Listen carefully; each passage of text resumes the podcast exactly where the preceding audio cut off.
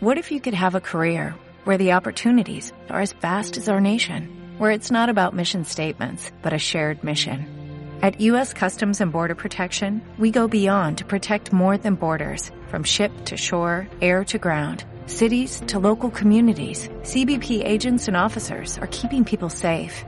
Join U.S. Customs and Border Protection and go beyond for something far greater than yourself. Learn more at cbp.gov/careers. Hola, muy buenas. Quizá a algunos pocos os suena el nombre, Margaret Vestager.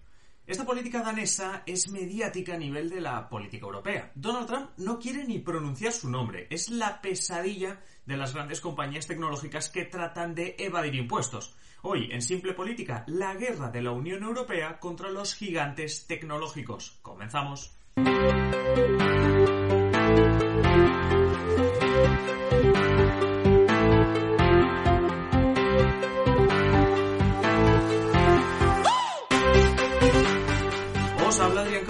Esto es Simple Política, el podcast que trata de simplificar y traducir todos esos conceptos, estrategias y temas que están presentes cada día en los medios y que nos gustaría entender mejor. Bueno, pues hablamos de economía, de las altas esferas, quizá de las pocas cosas que se conocen de la política del día a día de Europa, es que la Unión Europea es la responsable de regular los temas de las empresas, la libre competencia, etc. Es decir, que en lo que respecta a la Unión Europea, cuando hay conflictos entre empresas, especialmente multinacionales, todo acaba ahí, en Bruselas, en la Unión Europea. No es una cuestión que se decida país por país, sino que acaba en Bruselas, en los tribunales eh, de justicia de la Unión Europea. Bueno, Hoy os quiero contar cómo la Unión Europea ha tenido y continúa teniendo conflictos con las grandes empresas tecnológicas estadounidenses. Ya sabéis, Amazon, Google, Microsoft, Facebook. Vamos a ver cómo, por una razón o por otra, por evasión de impuestos, por monopolio, por cualquier otra cuestión, en la Unión Europea se ha sancionado y se ha llevado a juicio a todas estas empresas que os acabo de mencionar y alguna más que también veremos. Y lo ha hecho, sobre todo, una mujer, una política danesa, Margaret Vestager, que es la comisaria de competencia de la Unión Europea, algo así como la ministra a nivel europeo.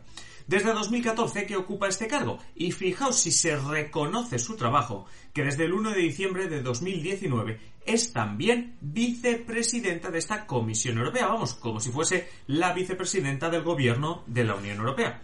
Y es que la verdad es que hace años que empecé a leer sobre ella y sobre todo esta batalla que tiene contra las grandes tecnológicas. A ver, no es que sea una maniática de las grandes tecnológicas, es que es parte de su trabajo o es gran parte de su trabajo como, eh, pues eso, comisaria de competencia. Bueno, Donald Trump, como decía antes, eh, en su mandato no la llamaba ni siquiera por su nombre, la llamaba Tax Lady, la mujer impuestos.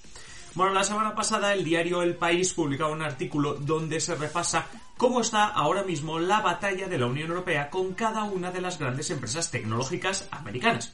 Os dejo el enlace en la descripción del episodio. Lo vamos a ver. Pero antes, quiero hablaros un poquito más sobre Vestager.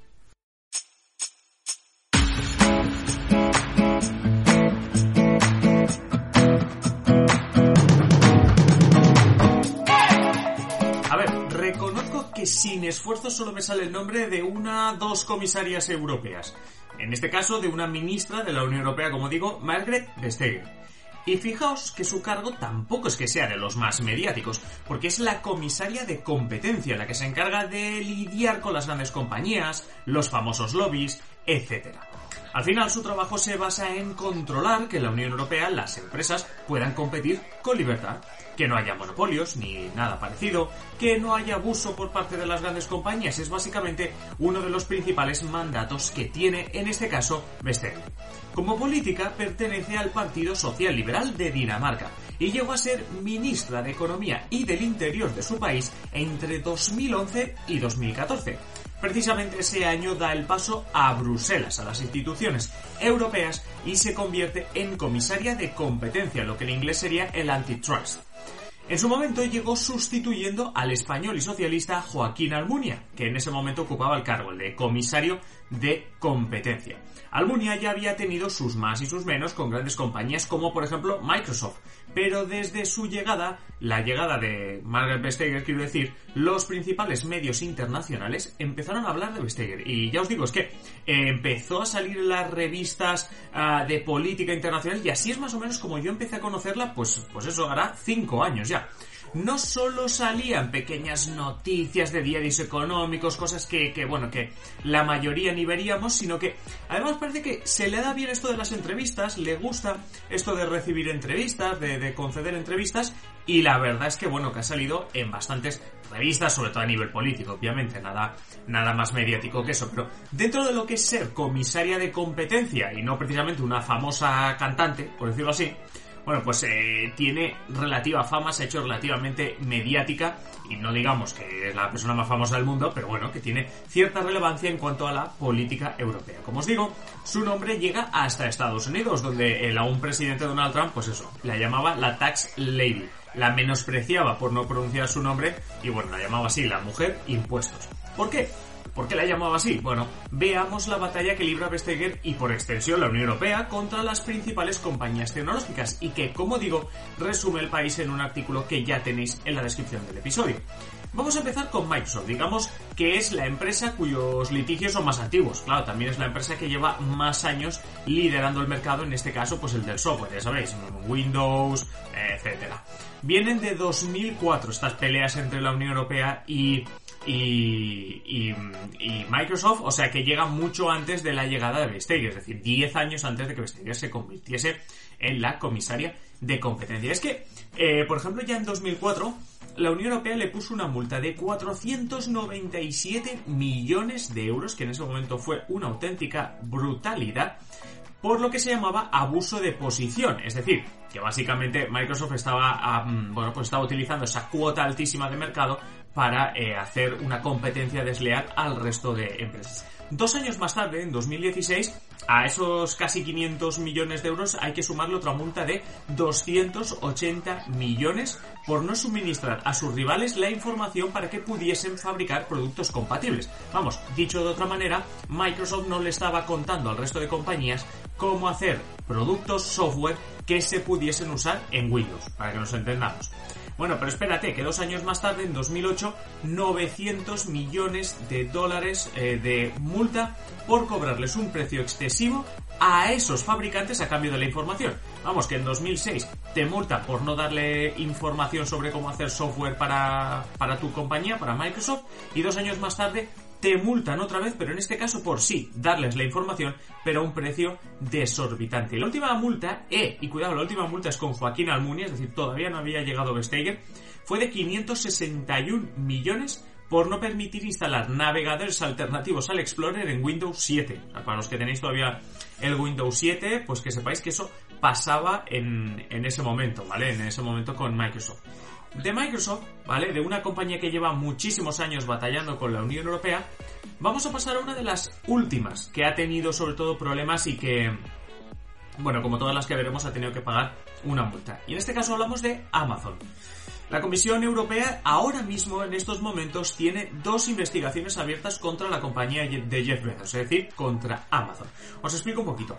La primera investigación es por aprovechar en beneficio propio esos datos confidenciales de los vendedores minoristas. Vamos, que los datos de las compras que hacemos a los comerciantes pequeños, es decir, esas tiendas que se venden sus productos en Amazon, en vez de quedarse en la compañía pequeña, es decir, en aquella compañía a la que le estamos comprando, también los usa Amazon. Y eso no puede, o sea, no, no se debe hacer.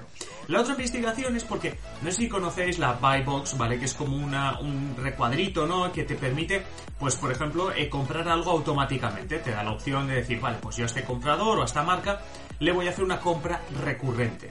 Bueno, pues lo que se está investigando es el hecho de si arbitrariamente Amazon está, bueno, pues está decidiendo quién puede aparecer en él o no.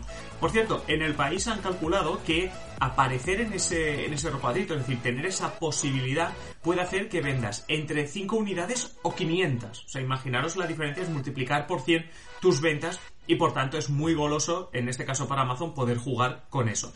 Quitando estas dos investigaciones, la Comisión Europea en 2017 obligó a Amazon a devolver, ojo que no es una multa, ¿eh? obligó a devolver 250 millones de euros a Luxemburgo, porque según la Comisión Europea había un pacto fiscal en condiciones favorables entre Luxemburgo y Amazon. ¿Qué dirás tú? Hombre, pues los de Luxemburgo estarán contentos porque les vuelven 250 millones. Pues no. Realmente los del gobierno luxemburgués recurrieron la decisión precisamente para que no se les pudiese acusar de haber hecho un trato de favor. Ahora mismo todavía el, el caso está todavía con los recursos y demás, pero bueno, que veáis que realmente esto, incluso cuando pensamos que el gobierno luxemburgués, en este caso, podría estar eh, contento con esta decisión, pues realmente no es así. Y de Amazon seguro que también recordaremos a otras de las compañías, en este caso la multimillonaria Google. Y es que las multas contra Google han sido las de récord absoluto. Contra esta em, tecnológica de Silicon Valley, hace poco más de un año, la Comisión Europea empezó a investigarle por su nuevo servicio, sabéis que Google va lanzando servicios y demás, bueno, pues por el nuevo servicio de búsqueda de empleo. Porque lo que han denunciado otros servicios similares es que, claro, no hay, no puede haber competencia entre cómo te posicionas en el buscador de Google. Pues Google va a ser mejor que nadie más en posicionarse en Google, ¿no? Pues esto es lo que están denunciando el resto de compañías, de que todo lo que les cuesta al resto de compañías posicionarse en Google, Google a, valga la redundancia y aunque parezca estúpido, pues Google se está saltando eso. Pero vámonos con eh, la, bueno, los récords de multa. Es que veréis, entre 2017 y 2019, Google ha acumulado multas por valor de 8.284 millones. 8.284 millones acumulado en tres años. Eh, solo por coger la más, eh, o sea, la, la, de más cantidad, voy a decir la más cara, ¿no? La de más cantidad, en 2018 4.340 millones de multa por porque según la Comisión Europea, Google estaba poniendo restricciones a los fabricantes de Android. Es decir, ya sabéis, Android, la compañía, el sistema operativo de los móviles, bueno, pues básicamente 4.340 millones, ojo a la pedazo de multa. Un año antes, en 2017, una multa de 2.450 millones por... ¿Os acordáis lo que decía en Microsoft, no? De aprovechar posición dominante. Bueno, pues lo mismo, aprovechar posición dominante en este caso en las búsquedas de Internet. ¿Para qué? Para posicionar mejor sus propios productos. Vamos, nada una estupidez, pero de nuevo pasa lo mismo que estamos diciendo con las compañías de búsqueda de empleo. Están denunciando a Google porque es imposible competir con el propio Google. A Google estás jugando, o sea, es decir, es como jugar al parchís con el inventor del parchís va a ser un poco eh, complicado en este caso. básicamente, como vemos, Google sobre todo es el tema del, abuso de poder, de, ese monopolio de, claro, ¿cómo vas a posicionar mejor que Google? Es decir, tú en Google, cuando te enseñan, yo qué sé, posicionamiento SEO y tienes una tienda de zapatos, compites con el resto de compañías de zapatos, con empresas de zapatos. Pero claro, si tu competencia es Google y tienes que posicionar mejor que Google en Google, pues empieza a ser un poco complicado y de la compañía que domina Android a la madre del iPhone y derivados, a Apple. Ojo porque en Apple tenemos el récord de mayor multa a una compañía por la Comisión Europea. Es decir, si lo de Google os parecía mucho, cuidado que aquí tenemos el récord. Y el récord está en 2016, cuando la Comisión obligó a Apple a devolver, atención, a devolver 13.000 millones de euros a Irlanda en impuestos impagados. La medida sigue la misma lógica que lo de Luxemburgo. ¿Os acordáis lo que os he explicado de Amazon y Luxemburgo, no? Ese eh, pacto fiscal, ese acuerdo fiscal ventajoso que tenía Luxemburgo, vale, con, con, Microsoft, bueno, pues en este caso lo que se sospecha, o lo que se, bueno, lo que en este caso se probó, porque la, la multa ahí está, es que había un pacto, un acuerdo fiscal ventajoso entre Apple y el gobierno de Irlanda. Pero obviamente a los de Apple esto no les hizo ninguna gracia. Claro, es que realmente los titulares son muy jugosos porque es el récord, como digo, el récord de la multa más alta. Los directivos de Apple dijeron que, bueno, pues que Apple es un objetivo muy goloso, es muy conveniente y dice, claro, que esto era solo, pues atacaron precisamente a Vestager, ¿no? Aprovecharon para criticar a Vestager diciendo que, bueno, que lo único que quería era ganarse el premio a la danesa del año y, y copar, pues eso, los titulares y la atención mediática. Y vamos a cerrar con Facebook, porque Facebook A ver, en cuanto a multas, realmente no podemos comentar demasiado, pero la principal noticia o la principal conflicto que vemos entre la Unión Europea y Facebook es a raíz de aquel escándalo, os acordaréis, filtración de datos de Cambridge Analytica y que llevó a Mark Zuckerberg a básicamente sentarse en Bruselas ante la, bueno, pues ante la comisión y ante el Parlamento Europeo para dar explicaciones de qué estaba pasando con esa fuga masiva de datos, con esa bueno, pues con ese con esa investigación que había sobre la filtración de datos de Cambridge Analytica. En cuanto a multas, ha habido, por supuesto que ha habido, porque por ejemplo eh, tenemos una multa de 110 millones de euros por, digamos, proporcionar información engañosa en la compra de WhatsApp. Es decir, eh, normalmente cuando hay una fusión de grandes empresas, en este caso la, la comisaria de competencia, pues tiene derecho a que recibir cierta información en estos eh, sobre esta compra, sobre las condiciones, etcétera. Pues básicamente se puso una multa de 110 millones de euros a Facebook por que hubo información engañosa. Esto es, que cuando se le preguntaba a Facebook si al final los datos de las personas que tenían Facebook y las que tenían WhatsApp se podrían enlazar entre sí, Facebook dijo, no, no, no, esto no, esto no va a pasar, son dos aplicaciones diferentes, etc. Bueno, dos años después de que le dijeran a la Comisión Europea que no, dos años después, en una de las actualizaciones de WhatsApp, precisamente ocurrió eso.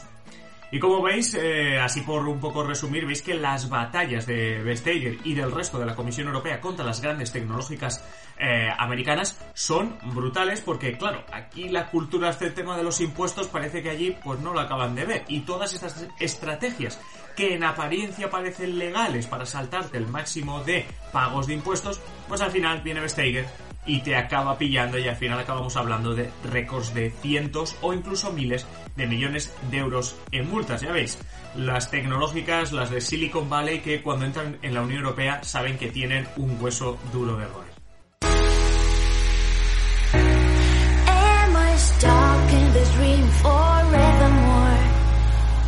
Y hasta aquí el episodio de hoy. Es el momento en el que te digo que si quieres puedes eh, pues opinar sobre este tema o pedirnos que hablemos de cualquier otra cuestión y lo puedes hacer en la caja de comentarios si nos escuchas a través de ebooks o bien en adriancaballero.net barra contactar.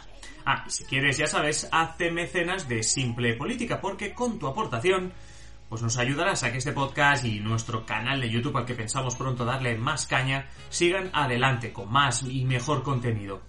Pero ojo, que los mecenas no es solo permitirnos que esto siga, no, no, es que además tenéis adelantos de episodios, contenido en exclusiva como nuestro programa de todos los sábados de análisis, la clave, ya sabéis, lo veis también en el listado de episodios, e incluso también hay sorteos y hay muchísimas más ventajas por el hecho de haceros mecenas. Ya sabéis, para haceros mecenas, si estáis en ebooks os vais a la pestañita de apoyar y si no estáis en ebooks pues vais a patreon.com barra simple política. Nada más, os espero ya en el siguiente episodio. Un saludo y que paséis feliz día.